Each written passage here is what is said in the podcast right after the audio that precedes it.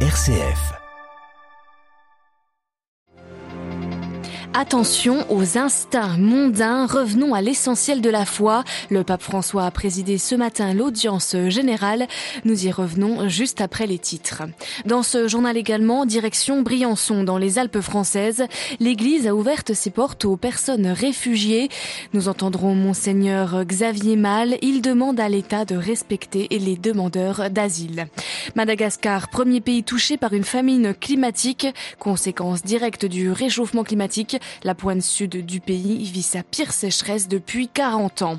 Enfin, les tensions continuent entre les États-Unis et la Chine à propos de Taïwan. Les États-Unis qui proposent que Taïwan participe aux institutions onusiennes. Radio Vatican, le journal, Marine Henriot.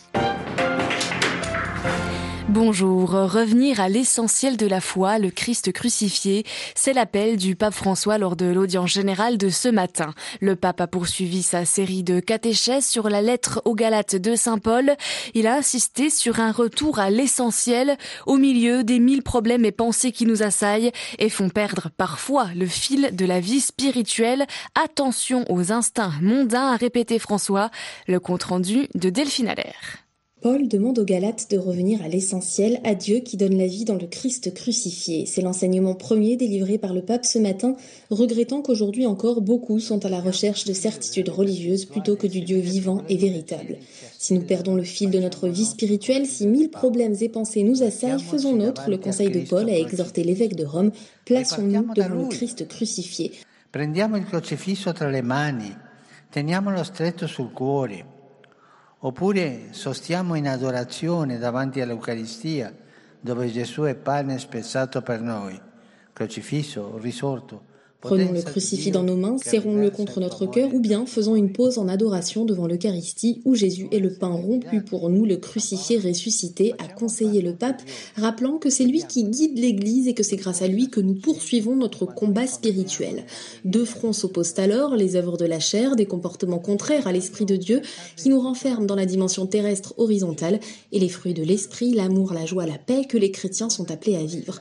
Ceux qui s'approchent de l'Église ont parfois l'impression d'être confrontés à une masse dense de commandements, a aussi relevé François, mais en réalité cela ne peut et ne doit pas faire oublier la fécondité originelle de l'amour, nourrie par la prière pacifique et le témoignage joyeux. Delphine Allaire et le contenu de l'audience générale de ce matin est bien évidemment retrouvé sur notre site internet www.vaticannews.va. Alors que le Saint-Siège et l'Arménie fêtent cette année leurs 30 ans de relations diplomatiques, un nouveau bureau de l'Annonciature apostolique de Géorgie et d'Arménie ouvre aujourd'hui à Erevan, la capitale arménienne. Le, siège officiel pour la région reste à Tbilissi en Géorgie, mais indiquons au Saint-Siège, ce bureau vient soutenir la mission du Saint-Siège et de l'Église catholique en Arménie. Un médiateur du gouvernement français est envoyé aujourd'hui à Calais, dans le nord de la France, où un prêtre et deux militants associatifs sont en grève de la faim depuis 17 jours. Ils dénoncent les traitements dont sont victimes les personnes migrantes. On reste en France, à Briançon, dans les Alpes, vers la frontière italienne. Débordée, une structure d'accueil des exilés a dû fermer ses portes la semaine dernière. Près de 150 personnes ont alors trouvé refuge à la gare et puis dans une église mise à disposition par l'évêché. Hier, une majorité de ces personnes a pu quitter le département en bus vers Lyon ou Valence. Pour les autres, c'est l'incertitude. Des exilés venus pour la plupart d'Afghanistan, d'Égypte ou d'Irak, généralement arrivés par la mer ou les Balkans et qui traversent les Alpes pour rejoindre l'Allemagne ou le Royaume-Uni. Aujourd'hui, l'évêque de Gap et d'Embrun, dont dépend Briançon, monseigneur Xavier Mal, interpelle les autorités françaises sur les conditions de vie de ces personnes. La vérité, c'est que l'État ne veut pas avoir de choses durables parce qu'il a peur de ce que l'État appelle l'appel d'air. Moi, je récuse cette problématique. Pour moi, ce n'est pas un appel d'air. Les réfugiés, les personnes migrantes, ils sont présents en Italie et d'une manière ou d'une autre, ils passeront par les montagnes. Donc, il y, a deux choses que je refuse. C'est de rendre plus difficile encore leur passage parce qu'ils passeront et donc il y aura encore plus de risques et il y aura des risques de mort. Et la deuxième chose, c'est euh, de ne pas confortiser leur arrivée. J'ai rencontré un jeune Iranien qui était parti il y a 7 ans, à l'âge de 16 ans. Ça fait 7 ans qu'il est sur les routes. Il est arrivé à Briançon, il était là depuis 7 jours. Mais c'est dramatique enfin, que nos auditeurs imaginent un de leurs enfants qui, part à 16 ans et, qui arrivait nulle part encore 7 ans après. Donc les gens n'arrivent pas à Briançon parce qu'ils vont avoir un lit picot dans un, bâtiment magnifique. Et ils passent à Briançon parce que la montagne est le seul lieu par lequel ils peuvent passer puisque tous les autres lieux ont été à peu près euh, verrouillés. Pour nous, la demande, c'est que l'État s'organise pour cette arrivée d'urgence à Briançon. Il s'organise de manière durable, justement, et pas simplement comme on l'a fait là, et finalement, l'État est en train de jouer son rôle, mais pour répondre à un pic et à une crise conjoncturelle. Voilà, monseigneur Xavier Mal, évêque de Gap et Embrun dans les Alpes françaises. Il était interrogé par Adélaïde Patrignani. La COP26 débute la semaine prochaine à Glasgow, en Écosse. La conférence des Nations Unies sur les changements climatiques. Et déjà, les annonces des États se multiplient. L'Australie annonce par exemple viser la neutralité carbone en 2050, c'est-à-dire une situation où il n'y a plus d'émissions de gaz à effet de serre non absorbées. Mais l'Australie, qui est le plus gros exportateur mondial de charbon, n'a pas encore donné les détails sur comment arriver à cette situation. Partout sur la surface du globe, les conséquences du réchauffement climatique se font déjà ressentir. Par exemple, à Madagascar, le premier pays qui souffre d'une famine dite climatique. Un rapport publié aujourd'hui par l'ONG Amnesty International alerte sur l'extrême gravité de la famine qui sévit dans le pays, l'un des plus pauvres de la planète qui connaît régulièrement des épisodes de sécheresse. Et l'épisode de sécheresse actuel est le plus sévère depuis 40 ans. Dans le sud de l'île, le plus touché, plus d'un million d'habitants sont au bord de la famine et survivent grâce à l'aide alimentaire d'urgence. Une crise humanitaire qui est donc le résultat direct du réchauffement climatique. C'est ce que nous explique Sabine Gagné, responsable du programme de protection des populations à Amnesty International France. Madagascar se trouve en première ligne de la crise climatique.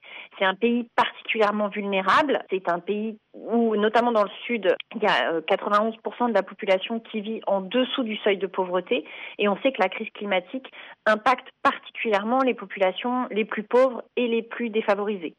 C'est également un pays qui se trouve sous les tropiques et qui connaissait déjà des phénomènes de sécheresse mais il se trouve que des données scientifiques euh, nous ont vraiment révélé que ces périodes de sécheresse s'intensifiaient et qu'elles allaient encore s'intensifier à l'avenir. Parce que depuis cinq ans, on voit que les précipitations sont inférieures à la moyenne. Aujourd'hui, c'est plus possible. À la veille de la COP 26, notre rapport sort une semaine avant euh, le début de la COP 26. On appelle très fortement les dirigeants mondiaux à prendre des mesures qui seraient enfin concrètes et courageuses pour réduire les émissions de CO2 et on leur demande de les réduire d'au moins 45% par rapport au niveau de 2010 d'ici à 2030. Des propos recueillis par Claire Riobé à retrouver sur notre site internet. Après 48 heures d'isolement, les vols reprennent aujourd'hui à l'aéroport de Khartoum au Soudan où les militaires se sont emparés lundi du pouvoir lors d'un coup d'État.